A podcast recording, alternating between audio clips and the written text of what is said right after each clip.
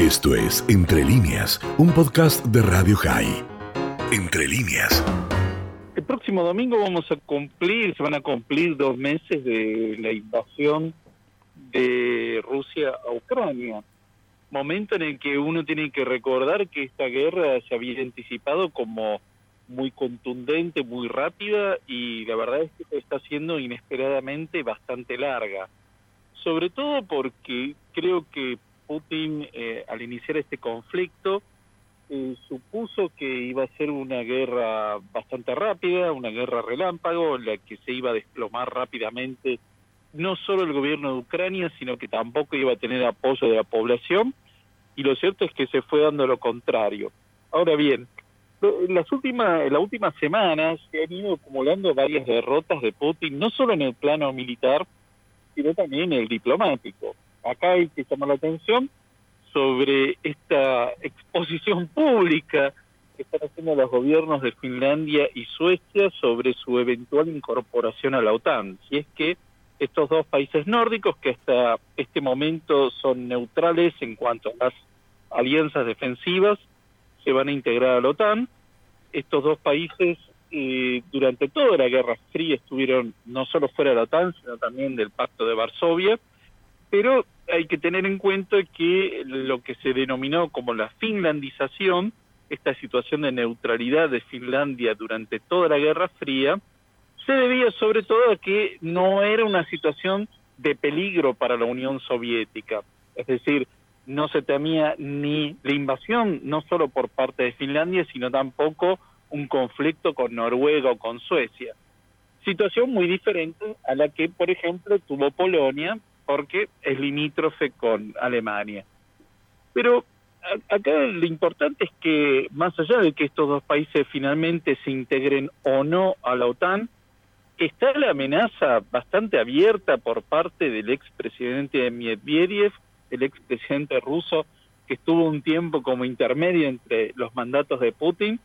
de que eventualmente se desplegaría arsenal atómico en la región del mar Báltico. Es decir, es una amenaza muy abierta, muy franca, pero que por otro lado, esto lleva a que precisamente eh, tanto los gobiernos de Suecia como Finlandia digan, bueno, en este caso está bastante claro que hay que integrarse a la OTAN. Estos dos países ya están en la Unión Europea, con lo cual no sería tan complicado el acceso a la Alianza Atlántica.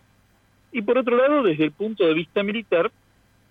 si bien eh, el ejército ruso se está concentrando sobre todo en las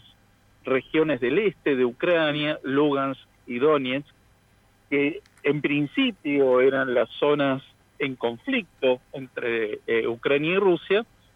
eh, lo cierto es que, por un lado, el puerto de Mariupol sigue resistiendo, es la única zona en torno al mar de Azov que sigue bajo control ucraniano en esta guerra, y por otro lado el hundimiento del Moskva, este buque militar que ha sido un verdadero papelón para Rusia en este conflicto. A esto hay que añadir que Rusia no podría desplegar más de su flota naval en el Mar Negro porque está vigente desde 1936 lo que se llama la Convención de Montreux, que es la que regula el acceso eh, desde el mar Egeo al mar Negro. Eh, estos estrechos, Dardanelos y el Bósforo, están bajo control turco desde 1936 por la Convención de Montreux y que implica que eh, gran, muchas embarcaciones militares no pueden acceder en, en momentos de conflicto militar al Mar Negro. Con lo cual, Putin tiene que evitar nuevos fracasos tanto en su política militar como en la política exterior, eh, porque se están acumulando muchos en una guerra que fue inesperadamente larga para él y que supone un gran desgaste para el prestigio, para la fama del ejército ruso como una gran potencia militar en el mundo.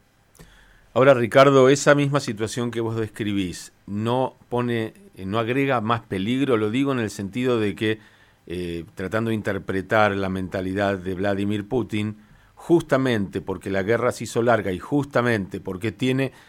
algunas situaciones que le son, digamos, vergonzosas, no puede ir hoy a capitular o a firmar un, un, alto al fuego sin poder demostrar claramente alguna ventaja.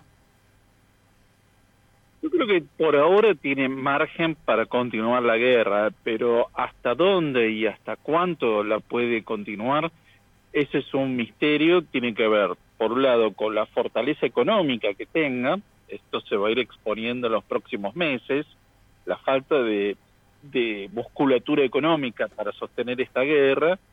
y por el otro lado, eh, no está sumando todos los aliados que él probablemente hubiera supuesto en este caso, ¿no? Eh, muchos especulaban con que la República Popular China en esta eventualidad le iba a prestar un apoyo importante. Lo cierto es que siguen manteniendo una postura de bastante distanciamiento con respecto al conflicto,